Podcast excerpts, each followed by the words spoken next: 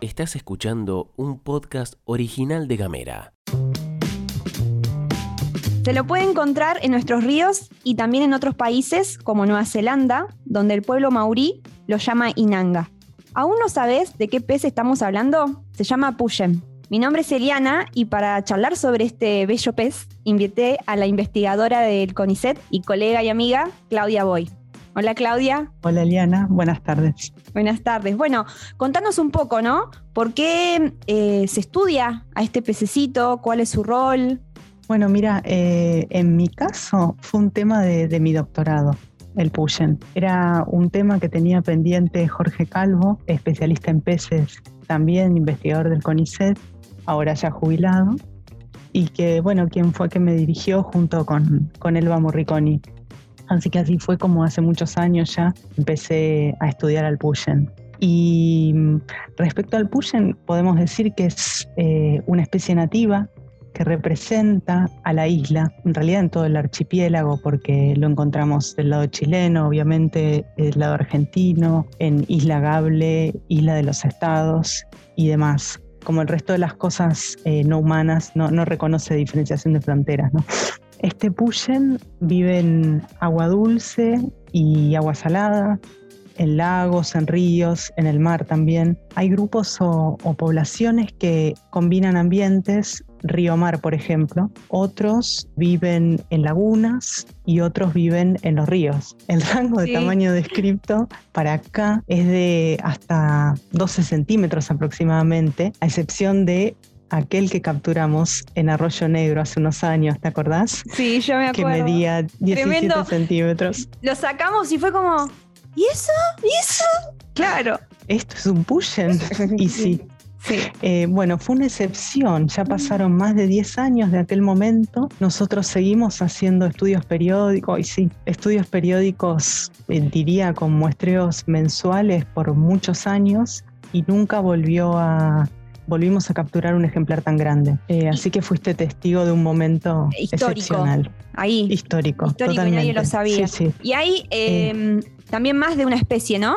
Digo, no, o sea, el puyen. Sí, exactamente. Tenemos el puyen chico, que es este del que estamos hablando ahora, que se llama Galaxias maculatus, y el puyen grande, que se llama Galaxias platei que está más restringido a ambientes tipo lagos o lagunas. El Puyen chico, el que nos trae hoy acá, tiene la piel marrón clara y marrón oscura, como da la idea de, que fuera un fondo claro con unas manchas oscuras, ¿no? Lo que imagino que, que, a Jennings, que es el quien describió en 1842 a la especie, le dio la idea del nombre, que es maculatus, por esas máculas que tiene en el cuerpo. Bueno, eh, eso es un poco la, historia de cómo nosotros empezamos a trabajar con el Puyen ya hace muchos años y ahora el grupo de trabajo también se incorporó eh, Javier Rojo, que hizo después su doctorado también con el Puyen y continúa trabajando en el CADIC con, con esa especie. ¿Y en qué están, o sea, en qué momento están ubicados? ¿Qué están trabajando en relación al Puyen? Digo, las características básicas, dónde lo podemos encontrar. ¿Hay alguna, cuestión también de manejo económico, de consumo? O... Ya, eh, consumo te diría que desde mi punto de vista, por suerte, para el Puyen acá, eh, no se consume mucho pescado. Positivo.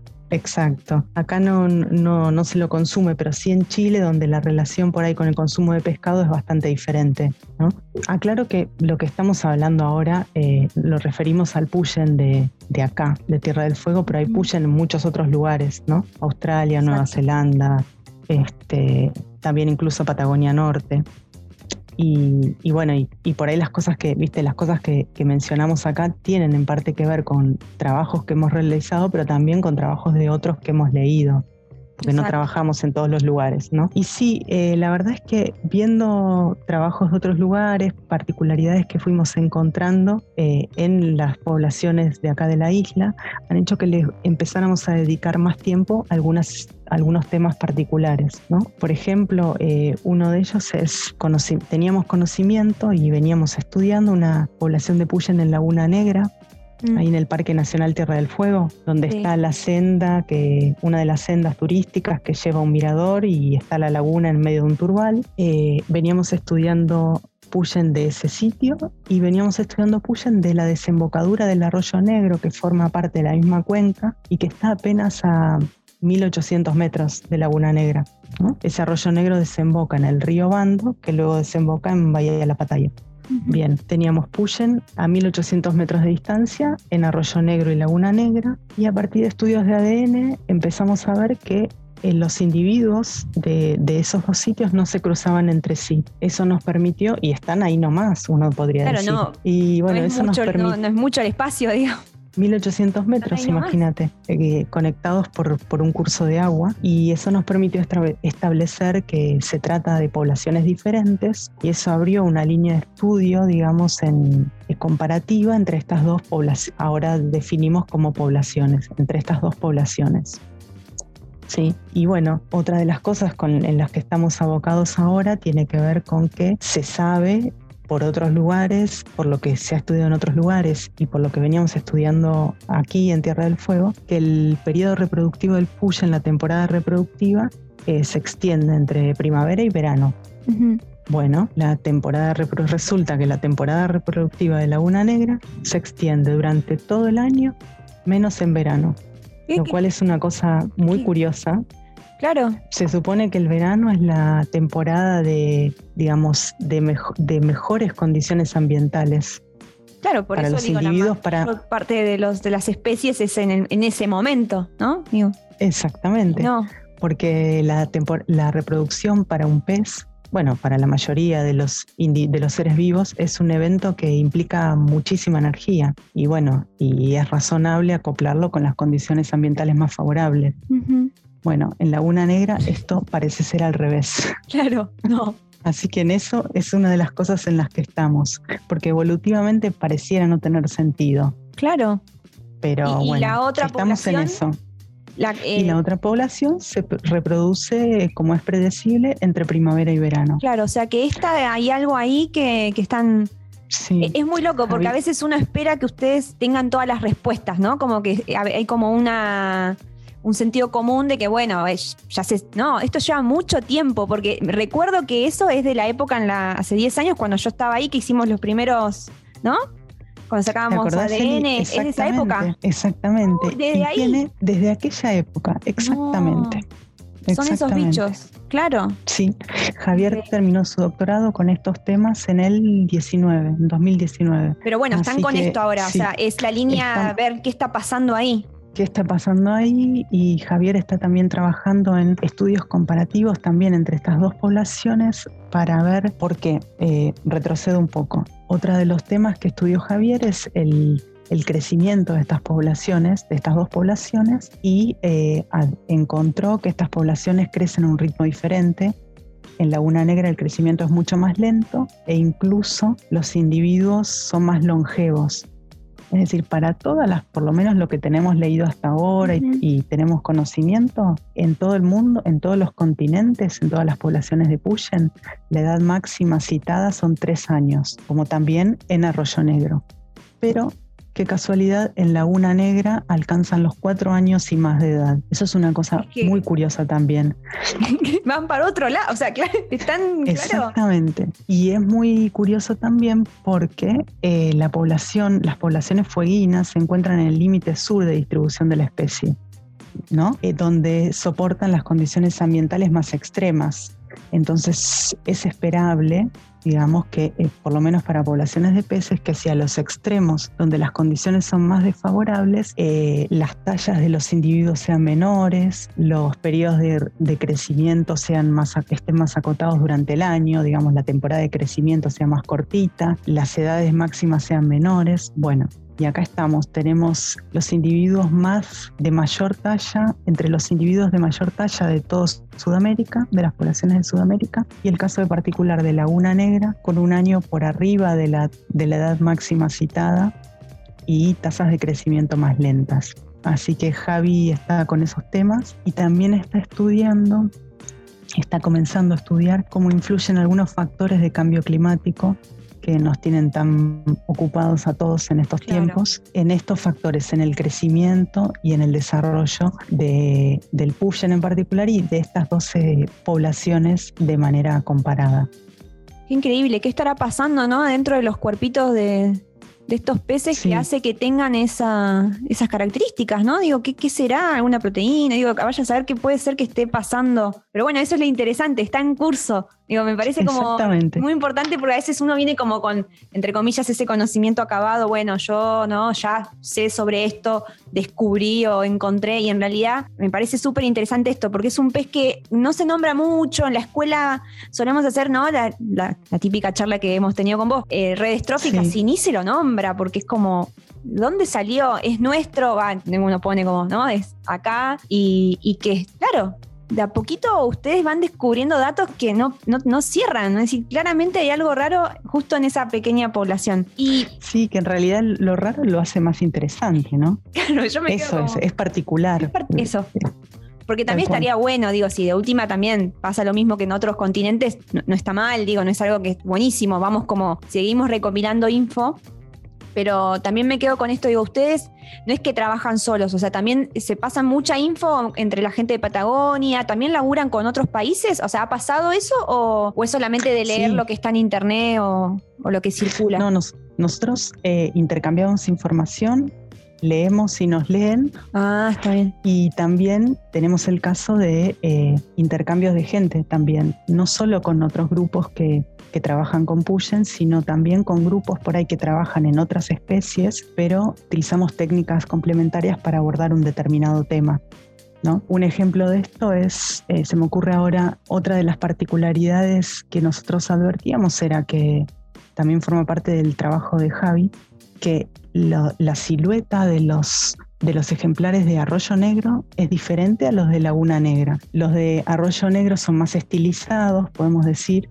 Eh, si uno quisiera hacer una analogía, podría pensar como más hidrodinámico. Sí mientras que los de Arroyo Negro son más altos, yo te hago las señas como si sí, pudieras pero... son más altos, mirados de costado, digamos, de uno de sus flancos, y tienen el, pedúnculo caudal, que es la parte final del cuerpo, más la aleta caudal, como más rechoncha, ¿no? Más, sí, más eh, robusta. Sí.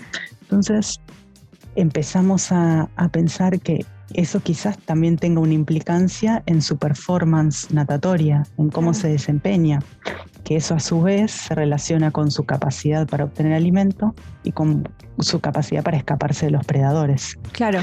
Entonces, en ese contexto vinieron a trabajar con nosotros una vino a trabajar con nosotros una investigadora de Francia que no trabaja con Puyen, pero sí trabaja con natación de peces. Claro.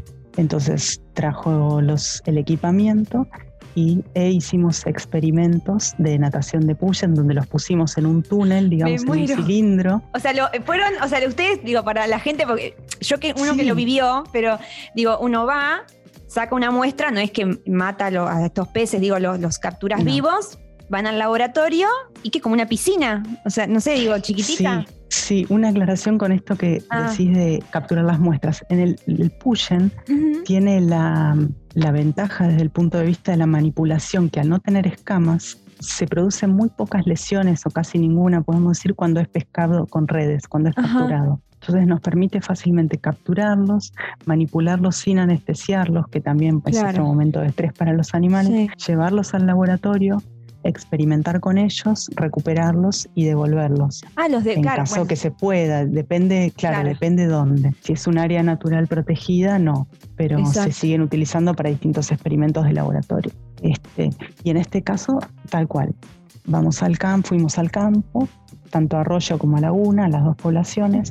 Trajimos individuos en, tarros separados para no mezclarlos, en recipientes separados. Los acondicionamos en acuarios en el laboratorio que sería equivalente al que uno podría tener en su casa, solo que en lugar de ser de vidrio, son de plástico, con agua circulando, temperatura controlada, oxígeno controlado. Y en el momento de hacer el experimento, eh, digamos, se los pone a los individuos uno por uno en lo que, llamamos, en lo que se llama túnel de natación, que es técnicamente un cilindro transparente de acrílico que va metido dentro de un acuario más grande por donde circula el agua. El agua circula dentro del cilindro y nosotros podemos regular a qué velocidad circula. Entonces el pez, para mantener su posición en ese, en ese flujo, nada. Claro y de esa manera, y siempre se mantiene, digamos, en la misma posición. De esa manera nosotros estimamos la, velocidad de natación del pez.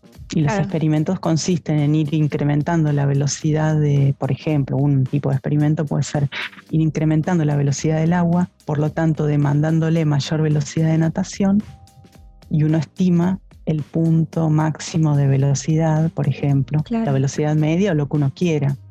Claro, vas viendo cómo se va moviendo, cómo va nadando, qué hace, qué no hace, o si hace lo mismo que la otra, ¿no? Que la otra población. Exacto. Capaz que nadan distinto. claro, Seguro nadan distinto, eso es lo que estamos viendo. Esos estudios están en curso, pero es lo que estamos viendo. Y esa manera de nadar distinto o esos experimentos nos permiten en laboratorio, porque nunca va a ser lo mismo que en condiciones naturales, pero bueno, es lo que podemos hacer. Es, como nuestra ventanita a la naturaleza. Claro. Claro. Eh, estimar qué capacidad tiene el Puyen, por ejemplo, para moverse entre ambientes por el tipo de experimento. Otros experimentos que hacemos también relacionados con la natación, que los utilizamos como estimadores de qué capacidad tienen para escaparse de los predadores, ahora es distinto, ¿no? Es ante un estímulo de un predador, tenemos un acuario, ya no usamos el túnel de natación, sino un acuario donde está el pushen y en un determinado momento se lo somete a un estímulo que simula ser el predador. Ah. Y, tiene se lo filma mientras tanto, claro. Ah, lo filman y con una cámara de alta velocidad podemos estimar el tiempo de reacción, la velocidad, bueno, la dirección y demás, analizando esos videos, la dirección de, escape sería. Claro. Entonces se supone, y bueno, y a partir de eso se estudia también la, no solo la capacidad de escape, sino la estrategia, porque algunos peces tienen como, algunas especies tienen como estrategia quedarse congelados. Claro. Como hacerse los muertitos. Sí. Que no me vea, que no me vea. No me vea. Otros tienen la estrategia de escaparse a mayor velocidad que el predador, pero en la misma dirección, y otros en sentido contrario. Claro. Y bueno, y múltiples otras variantes de estas. ¡Qué increíble! No, no, es, es, increíble. Y en esto justo que vos estabas contando, porque ayuda, ¿no? Esto de, pensar el pushen de qué se alimenta y quién es el, depredador natural.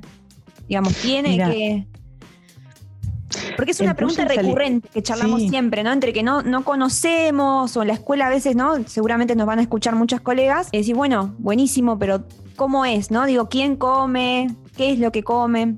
Sí, mira, el puyen eh, podríamos decir que es una especie intermedia mm. en la trama trófica. Se alimenta de invertebrados acuáticos y también eh, estadios acuáticos de insectos terrestres Mira.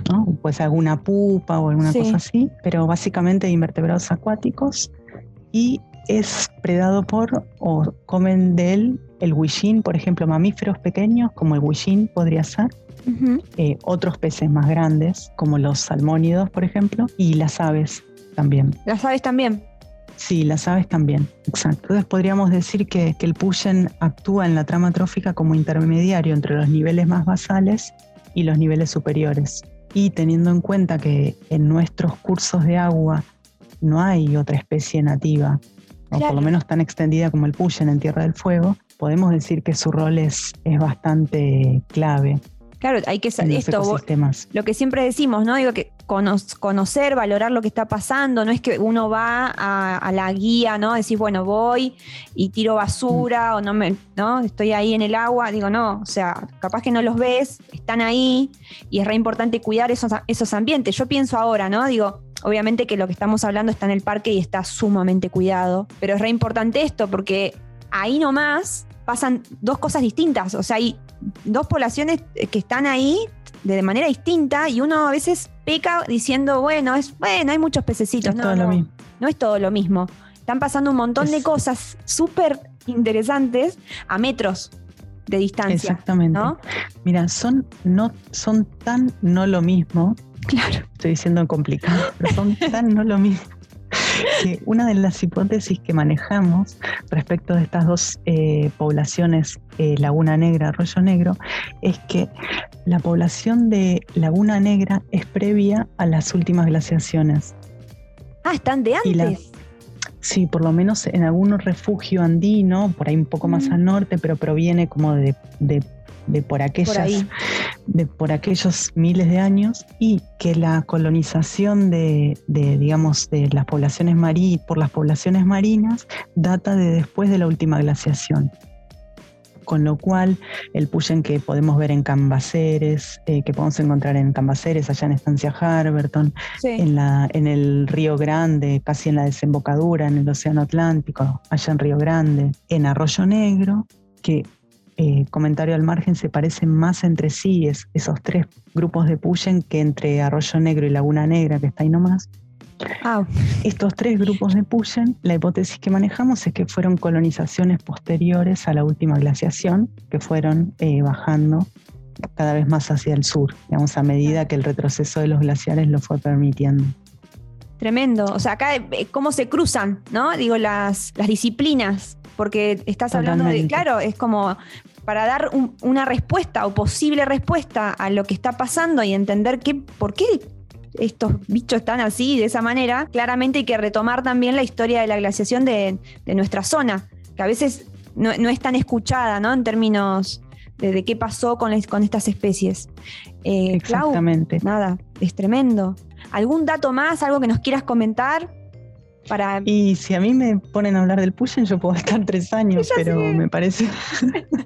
No, Igual seguramente Eh. vamos a seguir y vamos a hacer otro podcast porque para Sí. mí, cuando escuchen todo esto, más de una me va a pedir Eli, hace otro a ver cómo sigue, porque los estamos dejando como con la duda en realidad. Estamos dejándote, ¿sabías esto? Y todavía no, no tenemos una respuesta concreta, lo cual está buenísimo. Y posiblemente más adelante haya otro avance, ¿no? O otra Exacto. posible Lo que respuesta. sí, sí, eh, ¿O no? lo que sí no podemos dejar de decir que estos estudios llevan, como vos sabés, Claro. eh, porque participaste en varios de ellos, llevan muchos años, así que no alimentemos falsas expectativas que en el corto tiempo te- tengamos las respuestas a todas las preguntas, porque incluso vamos a tener más preguntas. Claro, porque ca- calculo que a medida Es- que van, ¿no? Van encontrando, van teniendo un dato, más preguntas. Pero a la vez es otra línea de investigación, ¿no?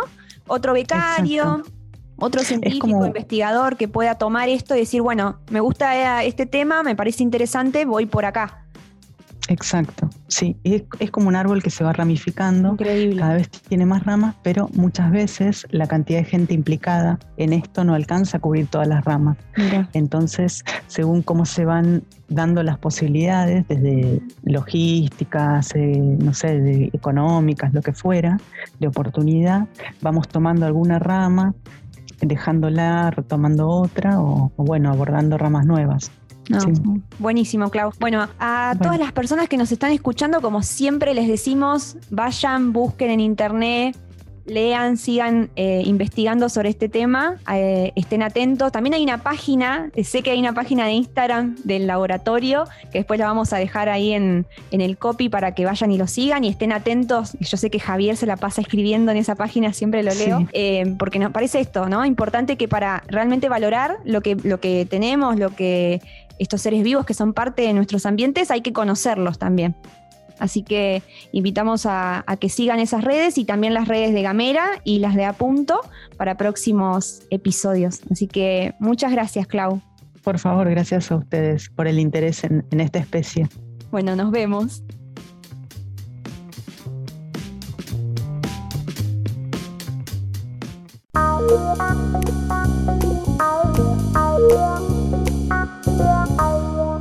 Estás escuchando un podcast original de Gamera.